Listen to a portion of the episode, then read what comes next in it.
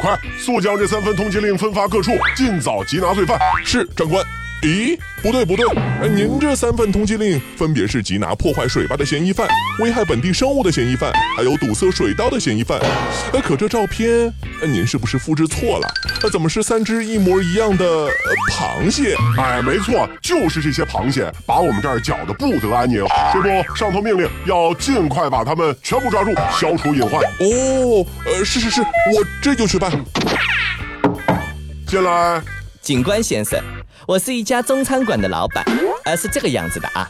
我听说最近你们正在捕捉疯狂肆虐的螃蟹，呃，跟您商量个事儿，把这些螃蟹抓住以后啊，能不能都送给我啊？哎，这些螃蟹只会搞破坏，根本就没人会去吃。你要它们用来干嘛呢？警官先生，您有所不知，这种螃蟹在我们中国叫大闸蟹，那可是一年里面吃不了几个月的极品美味。您只要把他们活捉来，我出人出车，自己想办法拉到我的餐馆里，保证帮你们把他们消灭得干干净净。这么多螃蟹，你用什么办法消灭他们啊？嘿嘿，得知咱们这大闸蟹泛滥，现在啊，有二十个中国品蟹旅游团已经在来的飞机上了。环球地理，大家好，我是胖胖。各位好，我是汤米。二零一八年的夏天，美国马里兰州安奥兰多郡是遇到了点麻烦，当地发出了通缉令，被围捕缉拿的对象竟然是大闸蟹。继鲤鱼、小龙虾和生蚝之后啊，中国人眼中的美味佳肴再一次成为了老外眼中的麻烦货。嗯，大闸蟹呢是中华绒螯蟹的俗称。那这种蟹的螯足啊是用于取食和抗敌，掌部内外缘呢是密生绒毛。那绒螯蟹呢，它的大名呢也因此而来。从大闸蟹的英文学名 Chinese Mitten Crab 中间呢，是不能看出它的中国土著身份。那么，中国土著大闸蟹是如何远渡重洋到达欧美国家的呢？时间呢是要回溯到十九世纪的中期，在那个时候啊，上海是成为了通商口岸，来自欧洲的商船会在吴淞口将蓄水舱中灌满压舱水，以增加船体的稳定性。那大闸蟹的蟹苗呢，就随着压舱水进入到了商船之中。由于莱茵河水系没有宽阔的河道，这些商船回到欧洲之后啊，就将蓄水舱中的压舱水呢是直接排出，大闸蟹就这样糊里糊涂的偷渡到欧洲的水系之中了。一九一二年的时候，有一位渔夫在德国北部的一条河畔逮到了一只大闸蟹，那这个家伙呢也是第一次进入了欧洲人的视野。随后他们在欧洲大量蔓延，上世纪八十年代，它成为了造成荷兰东北部沼泽地水生植物大量死亡的一个罪魁祸首。一九六五年的时候，美洲第一只大闸蟹呢，在美国的底特律河被发现。一九九七年，大闸蟹的大量繁殖堵塞了旧金山河口的闸门。那为了对付大闸蟹啊，欧美各国呢可以说是想尽了办法。英国人采用了网捕的方式，但捕上来的除了螃蟹，还有一种当地濒临灭绝的河鳗。那这项计划呢就不得不停止了。美国人呢则是采用化学药剂，想要杀掉大闸蟹，结果大闸蟹倒还好，却误杀了河里的其他原生物种。最早被大闸蟹入侵的德国人呢，最先想到的办法是人工捕捞大闸蟹，并且呢碾碎制成饲料或者是有机肥料。不过收效甚微。哎，说到这儿啊，聪明的你一定会说，哎，吃了这些大闸蟹不就好了吗？嗯，可问题就出在这儿了，老外啊压根儿就不吃大闸蟹。行走小百科，关于老外为什么不吃大闸蟹，有很多种说法。有人说欧美人不吃淡水蟹，这就像他们不吃淡水鱼一样。还有人说，老外烹饪的时候必须把食材做成看不见原本的样子，整条鱼、整个大闸蟹呢，肯定就不是他们的菜了。另外有一种说法，老外觉得吃大闸蟹的时候，螃蟹好像一直在看着自己。对于这种不舒服的就餐体验，肯定要拒绝。还有种说法是，老外对于年华的浓胶质这些字眼呢是比较反感的。那具备这些口感的大闸蟹，自然就入不了他们的法眼了。哎，其实啊，还真别说，外国大闸蟹的品质啊，甚至比咱们中国原产的还要好。嗯，在中国市场呢，因为无序养殖和生态失衡，长江水系的大闸蟹的品种呢，其实是呈现出了一个明显的退化的，纯种的大闸蟹已经不是很多了，反而是欧美的大闸蟹一直在自己的种群内进行交配，品种啊，可以说是比咱们这儿的还要纯正。嗯，不光是这个物美啊，而且还价廉。二零一二年的时候，当时德国大闸蟹的售价每公斤大约只要一欧元而十块钱人民币都不到。生活在欧美的华人呢，似乎也是寻到了宝贝。二零一三年的时候，中国部分电商还开展了团购德国大闸蟹的活动，但是当时啊，由于德国大闸蟹呢还没有具备对华出口的资质，活动最后是不得不被叫停了。那一边是中国大闸蟹数量不够，收紧出口量，一边是欧洲大闸蟹运不进来，这可真的是让中国的很多老饕们是干着急。不过，据那些吃过欧洲大闸蟹的人说啊，那里的大闸蟹和中国本土大闸蟹呢，其实还是有区别的。和国内品质好的大闸蟹相比，欧洲大闸蟹的蟹膏、蟹黄呢比较少，而且很稀，颜色也不够金黄。不过蟹肉倒是清甜带干，而且泥味更淡。所以爱吃蟹黄、蟹膏的话呢，其实还是得吃本土的大闸蟹，口感更胜一筹。嗯，不过这老外不吃大闸蟹，不知道什么时候呢就被误传成了他们压根儿不吃螃蟹。那这个呢是绝对没有依据的。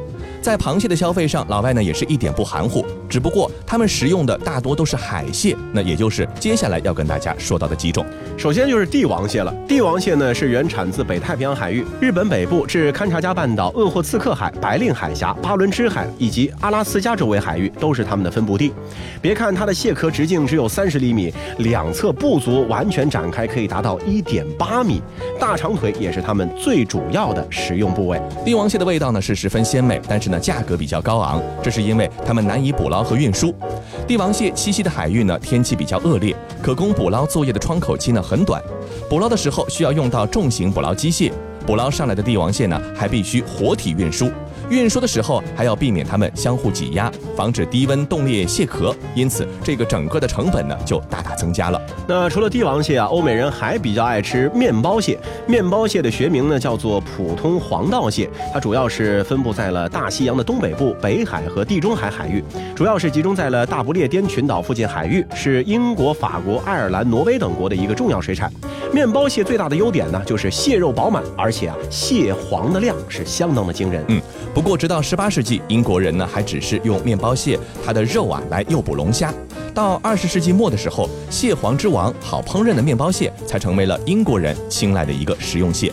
但是有一个缺点啊，就是说面包蟹的蟹肉咸味儿较重，蟹黄的甘甜度呢也有点欠缺，味道呢自然就没有办法和帝王蟹相匹敌了。最后，咱们再来说一说珍宝蟹。珍宝蟹的学名叫做手掌黄道蟹，蟹壳背部呢是呈棕红或者是紫色。珍宝蟹主要是分布在太平洋的东北部，从阿拉斯加的阿留申群岛到美国加州都有分布。北美地区百分之九十以上的珍宝蟹都是由美国的渔民所捕获的。嗯，珍宝蟹的平均产肉量高达百分之二十四，是美国东岸蓝蟹产肉率的两倍多，因而呢就成为了北美洲西海岸备受青睐的一种食用蟹。那至于味道嘛，相比这个面包蟹而言，个大肥美的珍宝蟹可要好吃的多了。大闸蟹闯荡世界的道路虽然说走得很顺利啊，但是结果却成了人人喊打的对象。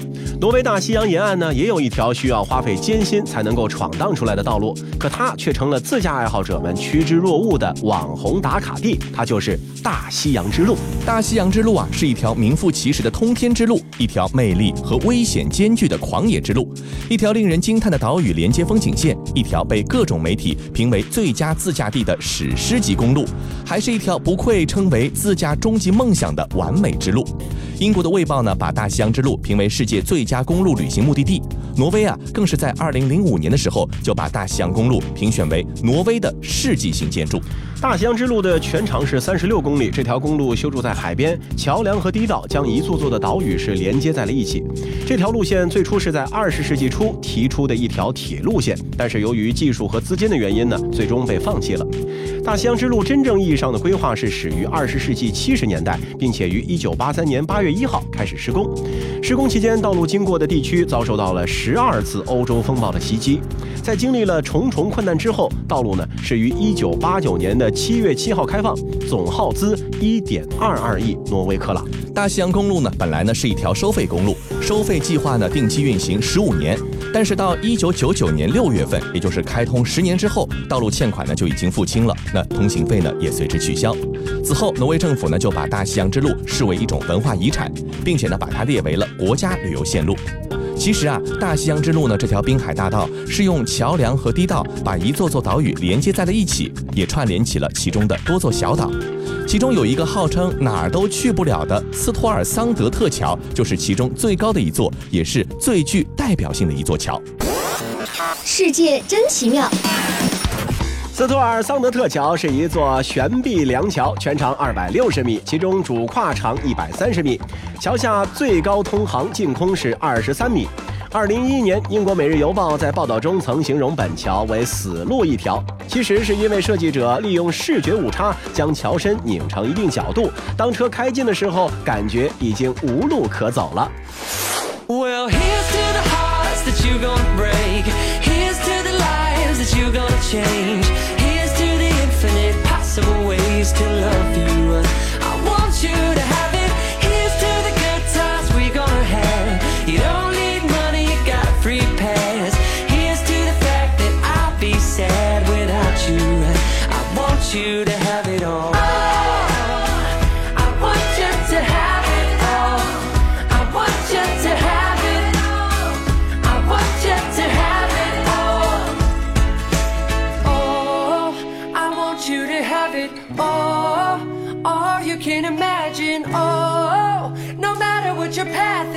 if you believe it, then anything can happen. Go, go, go. Raise your glasses. Go, go, go. You can have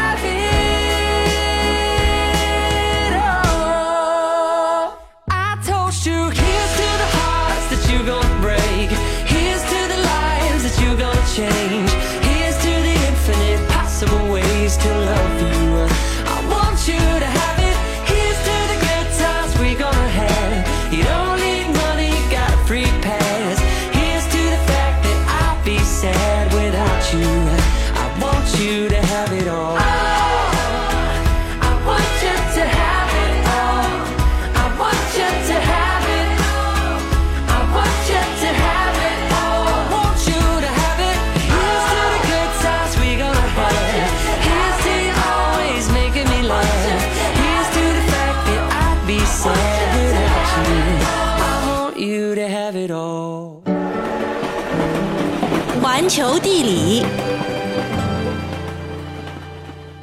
欢迎回到环球地理，大家好，我是胖胖。各位好，我是 Tommy。行走大西洋之路的经典路线啊，可以是这样的：从贝尔根出发，沿着沃斯、巴勒斯特兰、卢恩、布里克斯达尔冰川、盖朗厄尔、莫尔德，最后到达克里斯蒂安松。这一路可以看到高山和湖泊、海洋和群岛交相辉映。路线将经过多处挪威的经典景观，体会挪威海陆多元的景观文化。大西洋之路的出发地贝尔根呢，绝不仅仅因为它的鱼市和彩色建筑而闻名，温馨安逸的街道很值得你去走一走。绝美小镇沃斯呢，则拥有白雪皑皑的山峰、山谷、丛林、河流、瀑布，还有湖泊。沃斯距离贝尔根和峡湾地带呢，都只有不到一小时的行程，因而呢，成为了西挪威短途或者长途探险之旅的一个理想据点。而松恩峡湾北岸的小村庄巴勒斯特兰，则是背靠青山，前临峡湾，和旺斯内斯隔湾相望。大西洋之路沿途自然风光呢也是非常的壮美秀丽。布里克斯达尔冰川的脚下，茂密的植被和美丽的峡谷是交相辉映。一旁的溪水离开了束缚它几百年的冰川，自由地流入大海。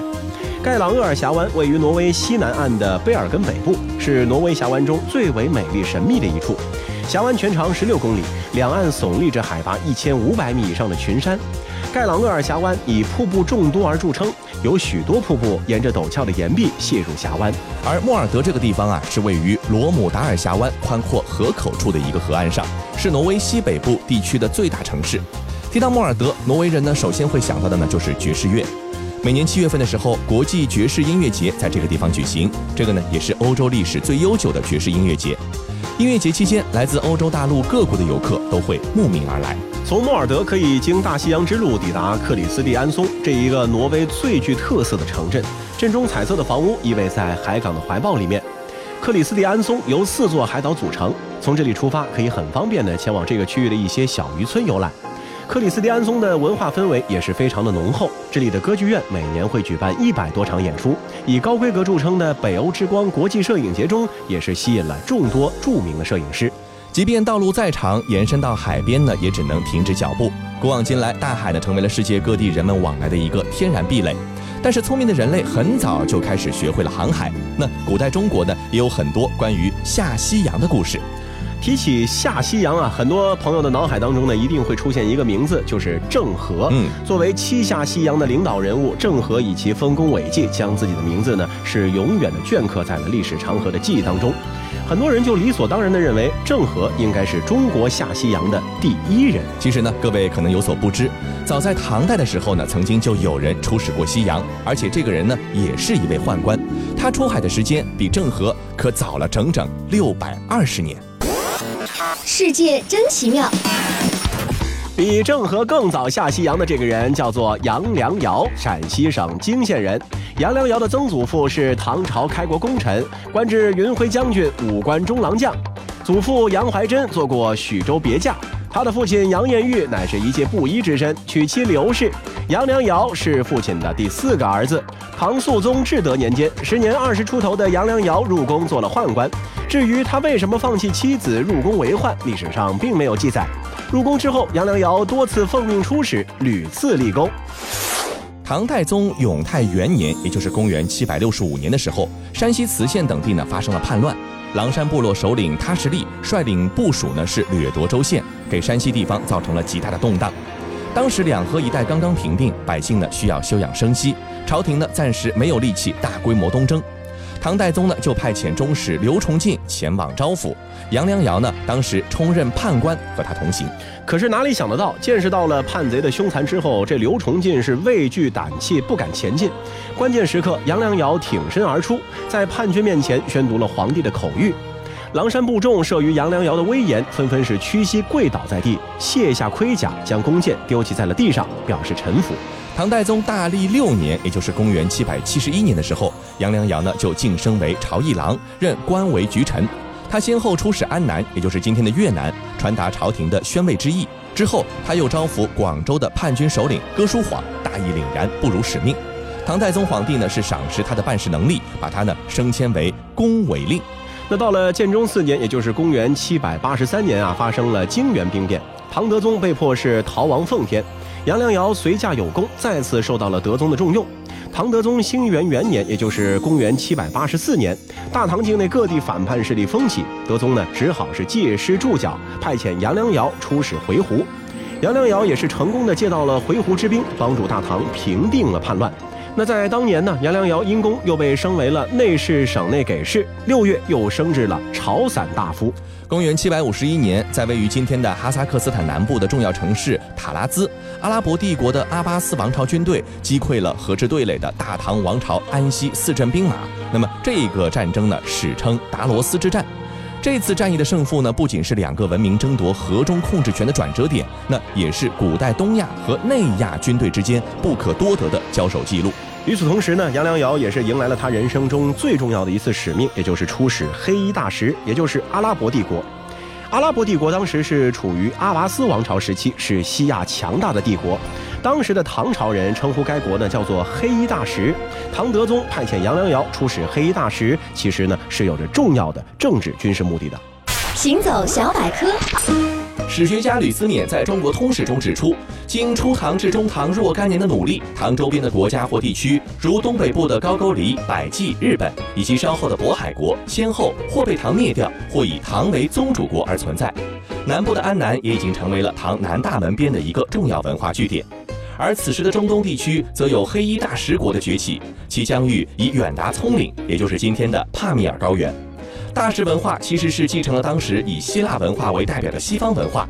事实上，大食国是中西交流的一条重要纽带。当时崛起于青藏高原上的吐蕃，在松赞干布时期呢，就已经开始挑战大唐帝国的权威了。两个政权时战时和，是历时百余年的时间。安史之乱爆发之后，吐蕃是趁着这个大唐内乱，无暇顾及边陲，趁机就攻取了河西诸镇。唐代宗广德元年，也就是公元七百六十三年，吐蕃军队是攻破了长安。唐德宗时期，吐蕃依然是步步紧逼，接连攻陷唐朝西陲重镇，严重是威胁到了唐都长安的安全。嗯，唐朝呢在西部边疆面临巨大的压力，一代奇相李密主张是联盟周边各邦国，提出了一项重要的战略计划。那这个计划呢，可以概括为北和回鹘，南通南诏，西结大食和天竺。实现四面围困吐蕃，以达到牵制削弱敌手的目的。而当时的大石呢，同大唐帝国之间是关系紧密。自从天宝十年，也就是公元七百五十一年的达罗斯之战之后啊，唐和大石呢，因为边疆稳定，就进入到了一个和平共处时期，双方的边界贸易繁荣。大石也多次的派遣使者到大唐进行睦邻友好访问。唐德宗贞元元年，也就是公元七百八十五年，杨良瑶呢被赐予飞鱼带，这里面呢是有飞衣和鱼服带，充任国史、出使、黑衣大师。时年五十岁的杨良瑶感觉到这次出使呢非同寻常，他选择了走海路去出访大师。面对波涛汹涌的南海，他剪下了自己的头发来祭祀海神，以求海神护佑，使团平安能够到达大师。杨良瑶一行是从广州南海登船，一路上行程艰险，所幸使团最终是安然到达了大食国。杨良瑶呢，也是见到了大食国王，运用他的外交才能，成功的促成了唐和大食之间的政治联盟。联盟的效果呢，可以说是非常显著的。吐蕃被迫把大部分军队是调动到了西边，以防御大食的攻打。那唐朝的西疆由此也得以安定下来。到了贞元十五年，公元七百九十九年的时候。淮西吴少成叛乱，关东震动。唐德宗呢派遣下随节度使韩全义带领二十万大军前去征讨。这个韩全义呢指挥失误，大军呢屡次失败。德宗见势不妙，直接让这个监军杨良瑶呢负责指挥前线军事行动。杨良瑶安定军事民心，派遣探子打探敌人情报，同时呢修缮城防工事，完备后勤储备。最终在他的正确指挥调动之下，永贞元年（公元805年）的时候，淮西叛乱被平定。立下大功的杨良瑶以本官领右三军披仗。杨良瑶的一生啊，是历经四朝，屡立大功，已经成为了唐顺宗身边的股肱之臣。但是啊，他并不练拳，晚年呢更是笃信佛教，专注于修庙宇、抄经书。唐宪宗元和元年，也就是公元八百零六年七月二十一号，杨良瑶病死于长安，当时呢是七十一岁。